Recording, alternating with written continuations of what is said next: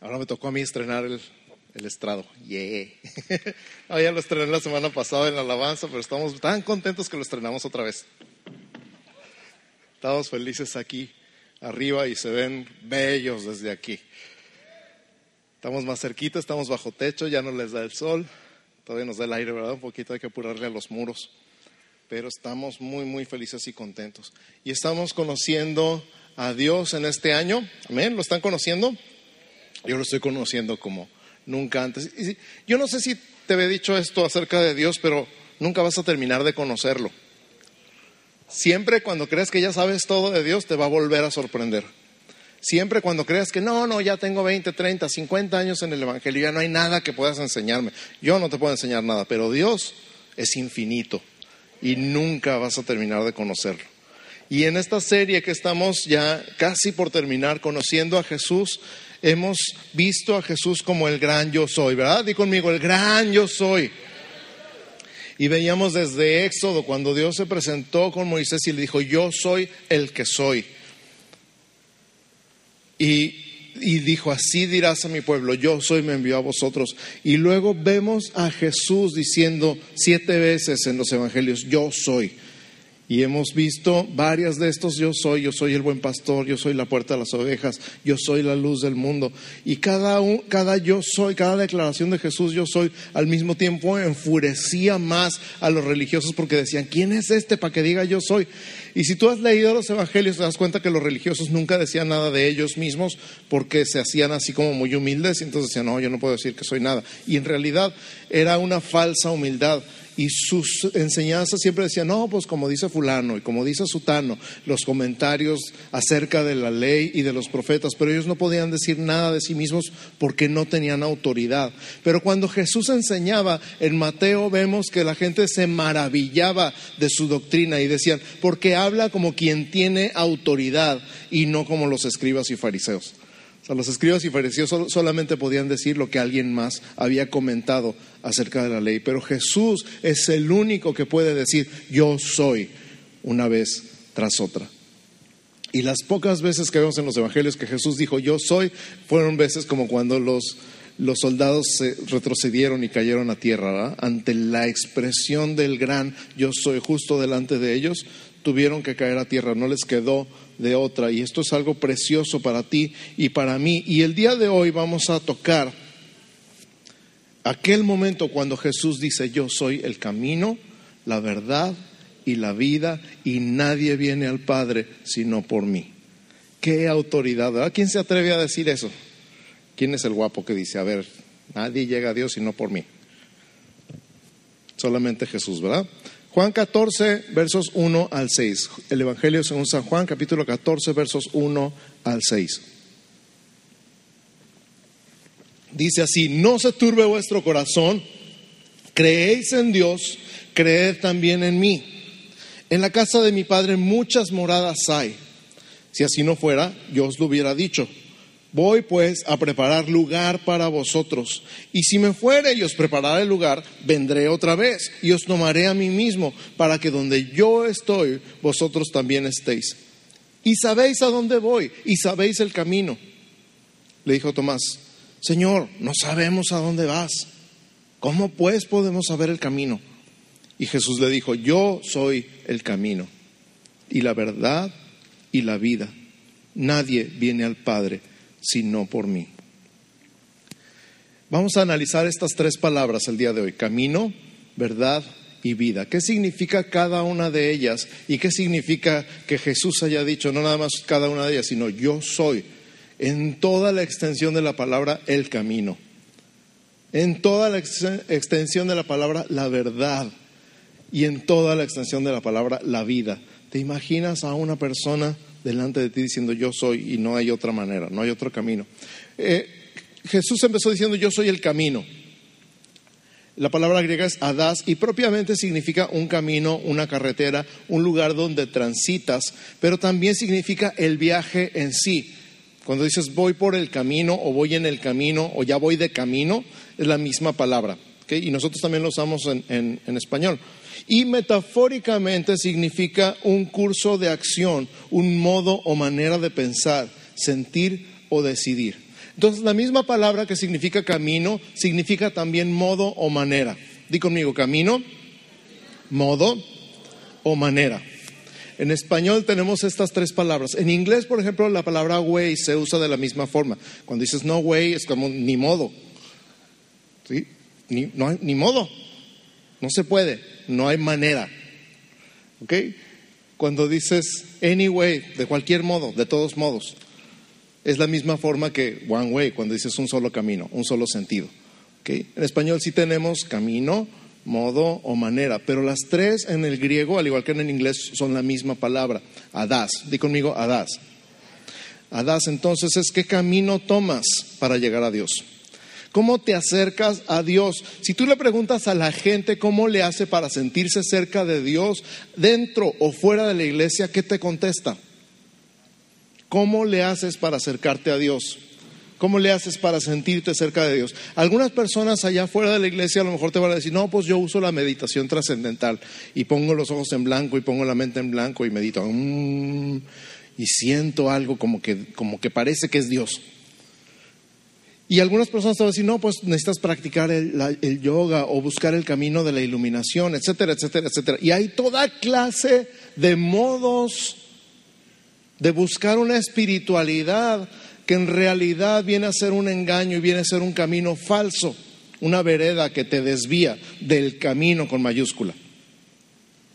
Es como si fueras en la carretera y de repente encontraras mil desviaciones. No sé si alguna vez les ha tocado manejar por el 5, el Freeway 5 hacia Los Ángeles y de repente empiezan a aparecer salidas por todos lados. Y si no te fijas, ya te saliste del camino y ya agarraste para otro lado. Y tienes que agarrar el retorno y buscar otra vez el 5 y agarrar otra vez. Es horrible. Sientes que te pierdes y que vas a llegar a China en lugar de a Canadá. Es horrible perderte en el camino. Es horrible agarrar un camino y de repente sientes que vas a Disney y de repente bienvenidos a Las Vegas. Ahí sí, de pura casualidad llegó a Las Vegas el pastor. Es una ilustración, ¿ok? No se imagina el pastor en Las Vegas. A Chihuahua, pues, a donde quieran. El punto es este, ¿alguna vez te has salido del camino sin querer? ¿Alguna vez te has perdido y has agarrado una desviación que no era? Y de repente dices, ¿dónde estoy?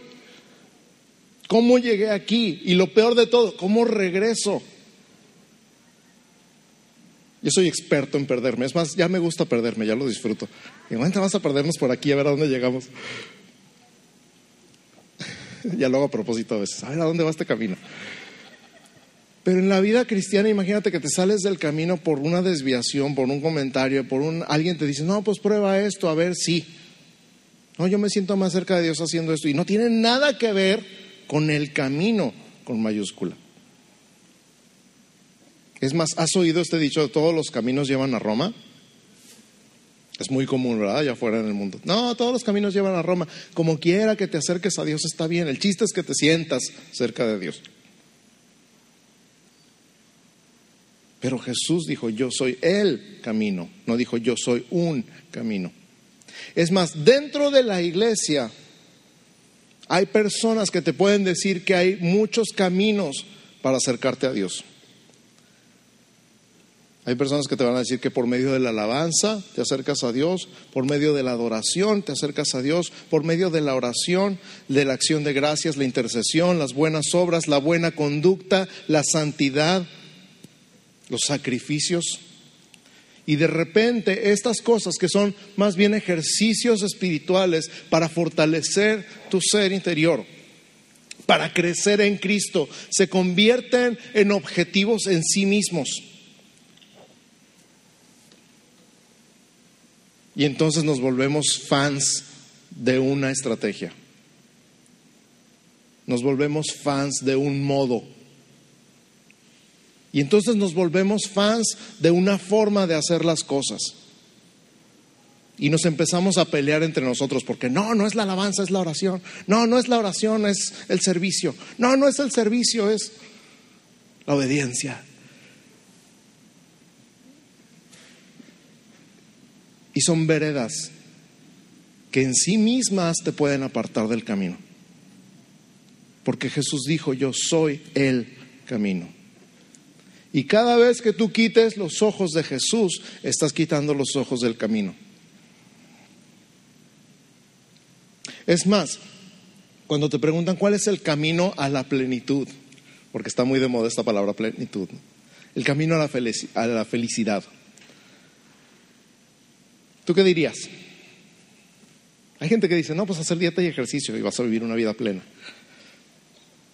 No, necesitas cultura, necesitas arte, necesitas ir a exposiciones, al teatro, para que te sientas bonito, te sientas pleno.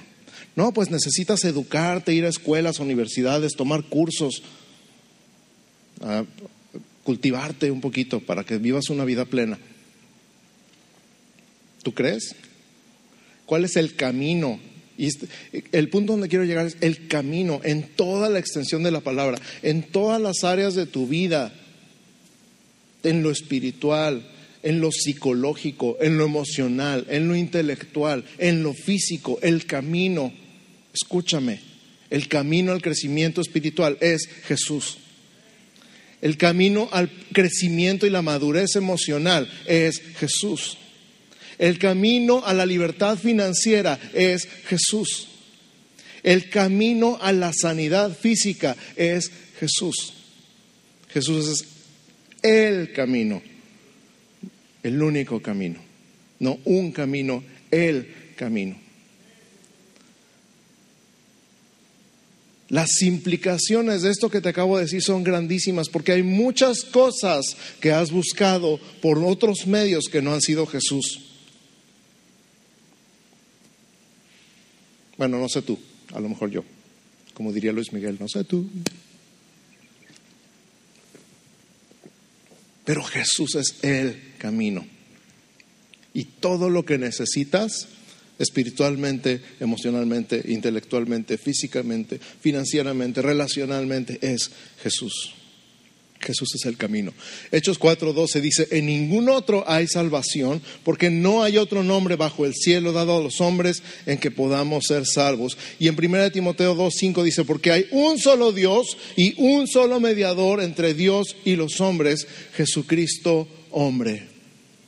Es más, en Hebreos 10, 19 dice, así que hermanos, teniendo libertad para entrar en el lugar santísimo por la sangre de Jesucristo, por el camino nuevo y vivo que Él nos abrió a través del velo, esto es, de su carne. Y teniendo un gran sacerdote, di conmigo, gran sacerdote sobre la casa de Dios Acerquémonos con corazón sincero, en plena certidumbre de fe, purificados los corazones de mala conciencia y lavados los cuerpos con agua pura. Aquí nos habla de un camino nuevo y vivo. Y nos habla del camino de su carne, o sea, a través de Él, todo lo que necesitas. Y no tenemos tanto tiempo para abundar en Juan 14, pero te, te lo dejo de tarea. Está hermoso y al final te está diciendo, pide todo lo que necesites, pídelo en mi nombre y yo lo haré. O sea, todo lo que necesitas es Jesús. Todo lo que necesito es Jesús. Y Jesús no nada más dijo yo soy el camino, también dijo yo soy la verdad. La palabra griega para verdad es aletheia. Y aletheia significa la verdad objetiva o sea, que no depende de ti, sino que es verdad de todos los ángulos posibles.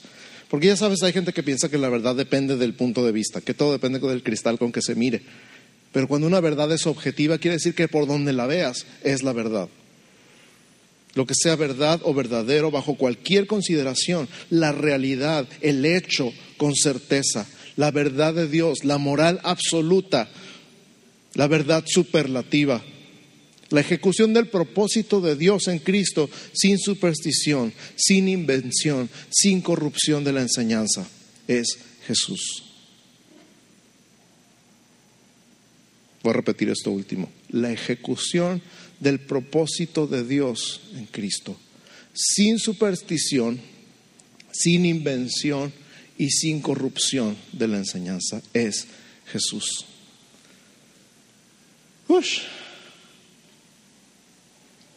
¿Tú crees que los cristianos somos supersticiosos?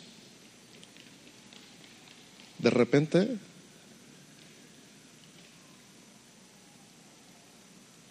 Digo, y hay cosas tontas como agarrar las maletas para Año Nuevo, ¿no? Pero de repente también decimos, no sé, decimos tonterías. Confiando más en cualquier cosa que salga de nuestra boca que en Jesús. Y ese es el punto. Yo declaro y decreto y proclamo y amarro y desamarro y porque Jesús tiene que hacer lo que yo diga. ¿Por qué estás diciendo, no? Superstición. Sin invención, porque la gente inventa. Mi abuelito estaba seguro que la Biblia decía, seos tontos los unos a los otros. Y lo aseguraba él con toda convicción. Invenciones. Imagínate, ya de por sí lo hacía y luego, según él se lo mandaba la Biblia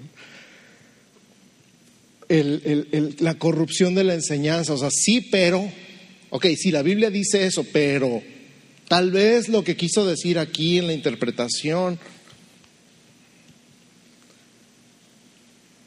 y desviamos, torcemos el propósito de la enseñanza. Por eso es tan importante el contexto cuando enseñamos. Contexto es una de mis palabras favoritas. Los que han sido mis alumnos en el instituto saben. Contexto, ¿en qué contexto está todo el verso? todo el capítulo, en contexto del libro, cuál es el propósito del libro completo. Hace unos meses tuve una discusión con un exalumno que decía, pero es que esto con, el rollo de siempre de la ley y la gracia y todo eso. Le digo, bueno, lee por favor, lee Romanos, Gálatas y Hebreos y luego me dices. Y me saca un versículo, X versículo. Digo, bro, te estoy diciendo tres libros de la Biblia completos y me contestas con un versículo. Pero así somos, ¿verdad?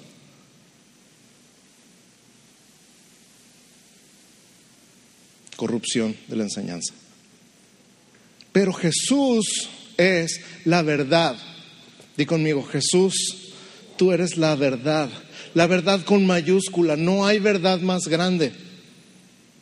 No hay, de hecho, otra verdad. Solamente hay una verdad y esa verdad es Jesús. Por eso el relativismo moral de este asunto de que todo depende del cristal con que se mira es una tontería bien grande. Fíjate, André Moroz dijo, solo hay una verdad absoluta y eso es que la verdad es relativa.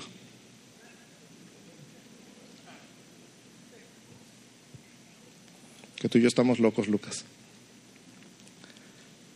Pero Jesús dijo, yo soy la verdad.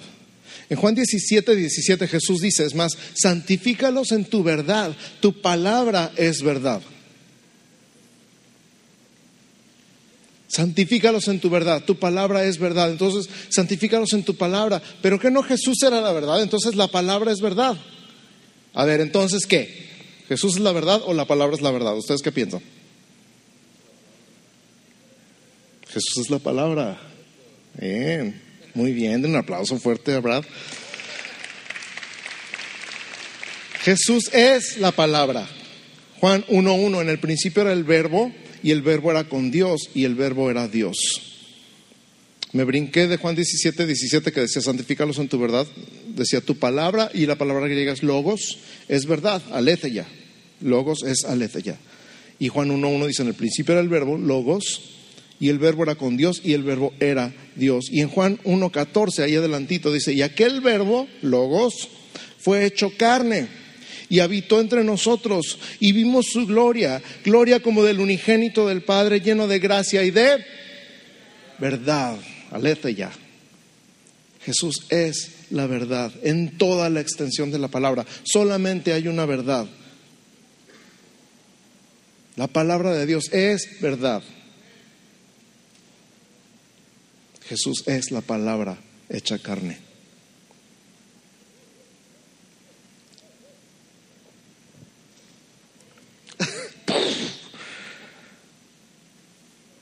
Fíjate las implicaciones de esto otra vez. Yo recuerdo una persona que cuando le entró esto en su corazón, en su espíritu, dijo, ok, si la palabra dice que yo soy sano por las llagas de Cristo y la palabra es verdad, entonces esta enfermedad es una mentira yo estoy creyendo una mentira. he vivido una mentira y me rehúso a seguir viviendo en una mentira. Yo soy sano por las llagas de Cristo. Esto es la verdad. Y en ese momento se levantó de su cama y fue sano. Él solito, nadie oró por él, nadie declaró ni decretó, ni amarró ni desamarró, simplemente creyó la verdad. ¿Cuál es la verdad para tu vida? ¿Cuál es la verdad de Dios para tu vida? Y luego Jesús no nada más dijo, yo soy el camino, yo soy la verdad. Él dijo, yo soy la vida. La palabra griega es zoe, que significa vitalidad o ánima, ánima, ánimo. Toda alma viviente tiene zoe pero es más allá, significa plenitud de vida, la vida esencial, la vida ética, la vida que pertenece a Dios y que solamente se consigue por medio de Dios. La vida real, genuina, activa, vigorosa, es la vida dedicada a Dios, bendecida en este mundo para los que confían en Cristo y después de la resurrección en la glorificación del cuerpo y la vida eterna. Todo eso es Zoe. Y todo eso es Jesús. Jesús es la vida en tu vida. Jesús es el aliento de vida para ti. Estés como estés.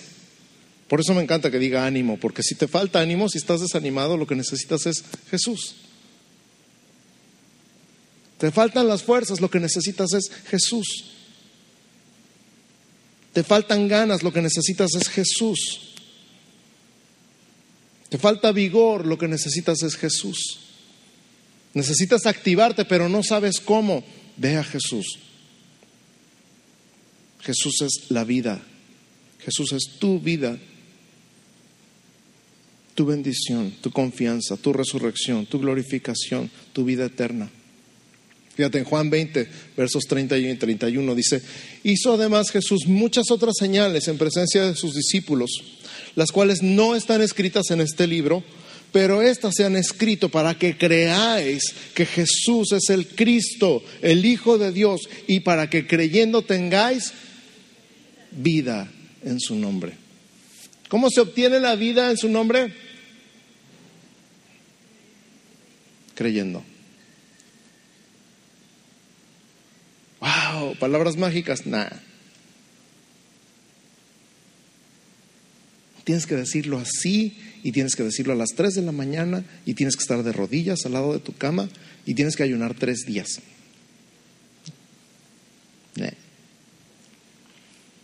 Tienes que creer, pero tienes que creer con todo tu corazón. Tienes que creer con fe. Y no nada más con fe, con fe en Jesús. Jesús es tu vida. Cualquier momento en el que te hayas desanimado, cualquier momento en el que hayas sufrido, cualquier momento en el que te hayas sentido que desfalleces, que ya no puedes más, que ya te cansaste, regresa a Jesús. Regresa a Jesús. Los que esperan en Jehová tendrán nuevas fuerzas. Levantarán sus alas como las águilas, correrán y no se cansarán, caminarán y no se fatigarán. Juan 10:10 dice, el ladrón no viene, no viene sino para hurtar y matar y destruir. Yo he venido para que tengan vida y para que la tengan en abundancia. No nada más vida ahí medio viviendo, ahí medio pasándola, ahí maleándola, como dice un hermano. ¿Cómo está tu vida? ¿Cómo estás viviendo? ¿De qué se trata su vida? ¿De qué se trata la historia de tu vida? Porque mi vida es, es una aventura todos los días. Créeme que es una aventura. Cuando pasan cosas locas en nuestra vida, decimos, bueno, ya tenemos algo más que contarle a los nietos. Pero es una vida abundante. ¿Tu vida es abundante o es aburrida? ¿Qué estás haciendo con tu vida? ¿Jesús vino para tener la vida que estás viviendo ahorita o tiene que haber algo más? Si te está faltando algo en tu vida, ese algo, te lo aseguro, es Jesús. Y en Juan 3:16 finalmente dice, porque de tal manera amó Dios al mundo que ha dado su Hijo unigénito para que todo aquel que en Él cree no se pierda, mas tenga vida eterna. Todo el mundo quiere vivir para siempre, ¿verdad? Si le vas a aplaudir al Señor, apláudele con todo. Gracias Jesús por la vida eterna. Gracias porque tú veniste. Gracias porque tú veniste a darnos vida eterna, Jesús. Gracias, gracias, gracias, gracias, Señor. Porque en creer en ti tenemos la vida y la vida en abundancia. Y no solo la vida en abundancia, sino la vida eterna contigo. Gracias Jesús. Gracias Jesús. Gracias Jesús. Gracias Señor. Solamente creer en Jesús solamente creyendo en ti, Jesús. Entonces Jesús dijo, yo soy el camino, no un camino, el camino, el único modo, la única manera, la única forma de acercarse a Dios, la única forma, el único camino a la plenitud de vida es Jesús. Jesús dijo, yo soy la verdad y su palabra es verdad y Él es la palabra. Fuera de Él no hay verdad. Sea Dios veraz y todo hombre mentiroso, dijo Pablo. Él es la verdad y fuera de Él no hay verdad. Y Él es la vida. Él es tu vida. ¿Sabes que todo el mundo está buscando el camino? Todo el mundo está buscando el camino. Todo el mundo está buscando la verdad. Todo el mundo quiere saber la verdad. Algunos ya que se enteran preferirían no haberla escuchado, pero la verdad es la verdad, esa nunca cambia. Y todo el mundo está buscando la fuente de vida. ¿Cómo le hago para vivir más años? ¿Cómo le hago para vivir mejor? Hasta los mitos, ¿no? De la fuente de la eterna juventud. Todo el mundo está buscando cómo vivir más y mejor te puedo asegurar que tu vida es Jesús y que todo lo que necesitas es Jesús. Y termina diciendo, nadie, nadie, nadie viene al Padre sino por mí. ¿De qué otra manera has tratado de acercarte al Padre?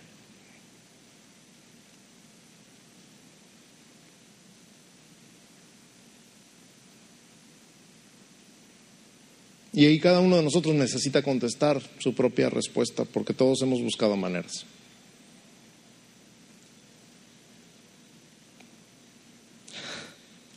La semana me platicaron de un pastor que se fue descalzo de su casa a la iglesia para que Dios le hiciera el milagro. ¿De qué manera te acercas?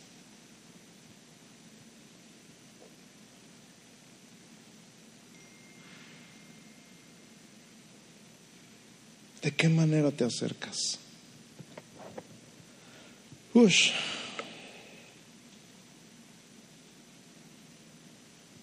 Mi corazón ha sido impactado por esta verdad en los últimos días, donde Dios me ha dicho, ten cuidado de no depender demasiado de ti mismo. Es más, de no depender de ti mismo. ¿Para qué le agrego el demasiado? Fíjate de Jehová de todo tu corazón y no te apoyes en tu propia prudencia. Si tú crees que puedes, si tú crees que puedes, ya estás saliéndote del camino.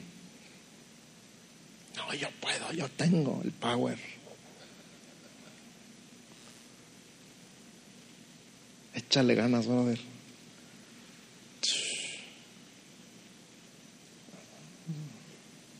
ver. yo no puedo.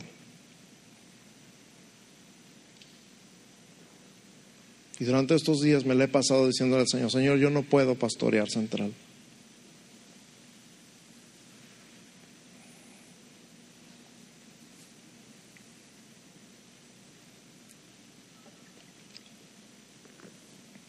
Vaya, no puedo ni pastorearme a mí mismo. Tú eres mi pastor. tú eres mi pastor. Tú eres el pastor de Central.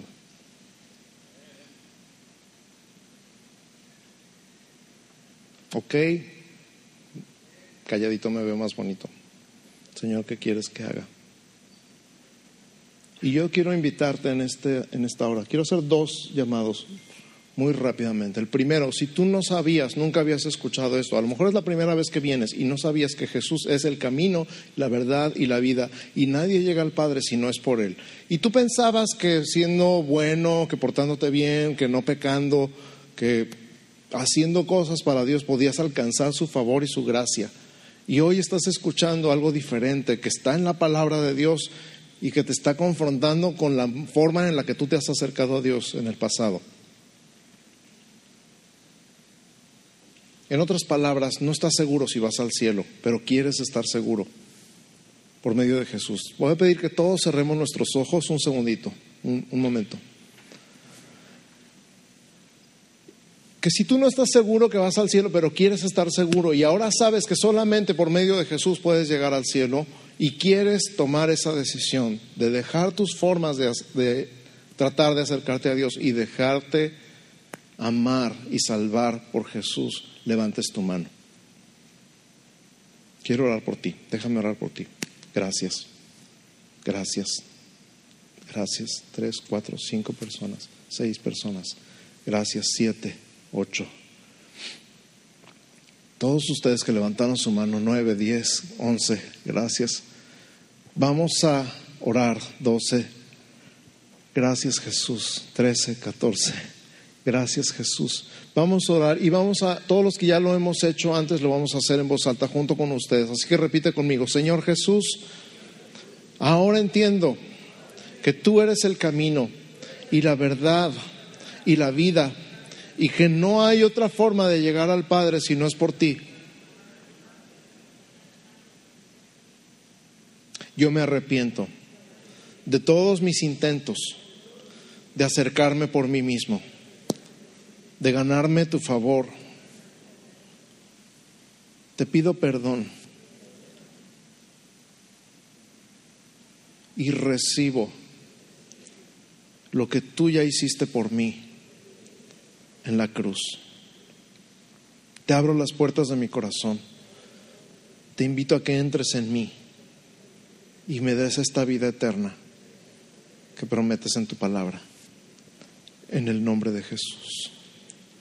Amén. Amén. Te voy a pedir un favorzote. Está Javier Ortiz ahí atrás. Puedes levantar tu mano. Si es la primera vez que haces esta oración, quiero que te pares ahorita y vayas ahí con Javier, por favor. Si es la primera vez que haces esta oración, por favor, tómate un momentito para ir atrás ahí con Javier que está levantando su mano. Quiero hacer un segundo llamado en lo que se animan los que la hayan hecho por primera vez. Quiero hacer un segundo llamado y este llamado es para la iglesia. Si tú de alguna manera habías pensado o llegaste a creer que ya sabías cómo se hacía el ministerio, si en algún momento creíste que ya tenías dominado el arte de la escuela dominical o de la predicación o de enseñar a los niños, si en algún momento pensaste que ya sabías cómo se hacía todo lo de la alabanza o los servidores o la comunión, que ni siquiera necesitabas orar para hacer el ministerio o para si me explico? Dejaste de depender de Dios en algún momento para hacer lo que estás haciendo en la iglesia. Y no nada más en la iglesia, sino en tu casa, en tu familia. Dijiste, no, pues ya, ahí, ahí vamos, ahí vamos, ahí vamos. Y te olvidaste que Jesús es el camino, el único camino, la única verdad y la única vida. Dijiste, no, pues ya con lo que sé, ya estoy encaminado, ya, ya sé qué onda y empezaste a depender de tu talento, de tu entrenamiento, de tus habilidades. Empezaste a decir, no, pues yo puedo. Este es un llamado al arrepentimiento y yo soy el primero que está aquí.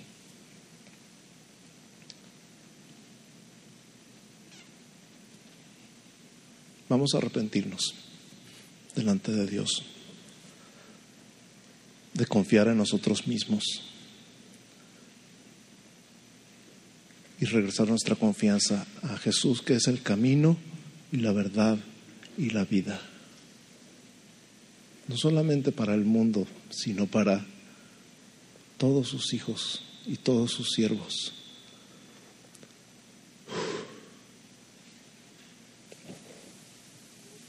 Ahí donde estás ahora conmigo. O si quieres venir aquí enfrente, ven aquí enfrente como quieras. Padre, en el nombre de Jesús, nos humillamos delante de ti. Nos arrepentimos de todo corazón de haber confiado en nosotros mismos. Yo me arrepiento de todo corazón de haber confiado en mis talentos, en mis habilidades o en los dones que tú me has dado. Y renuncio, renuncio a depender de mí. Renuncio a depender de mi entrenamiento, renuncio a depender de mis habilidades musicales o de oratoria o de estudio y te declaro una vez más mi dependencia de ti. Dependo de ti, Jesús. Dependemos de ti. Central depende de ti. Dependemos de ti, Señor. Padre, yo dependo de ti para todas las áreas de mi vida. Dependo de ti para mi vida espiritual. Dependo de ti para mi salud emocional. Dependo de ti para que mi mente esté clara todos los días de mi vida. Dependo de ti para mi salud física. Dependo de ti para mi libertad financiera. Dependo de ti para la sanidad de mis relaciones, en mi matrimonio, con mis hijos, con mi papá, con mis hermanas, con mis suegros, con mis cuñados, con mis sobrinos, con mis amigos, con mis compañeros de ministerio. Dependo de ti.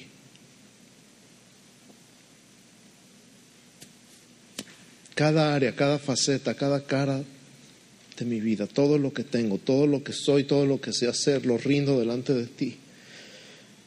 Y te pregunto una vez más, Señor, ¿qué quieres que haga? ¿Qué quieres que haga?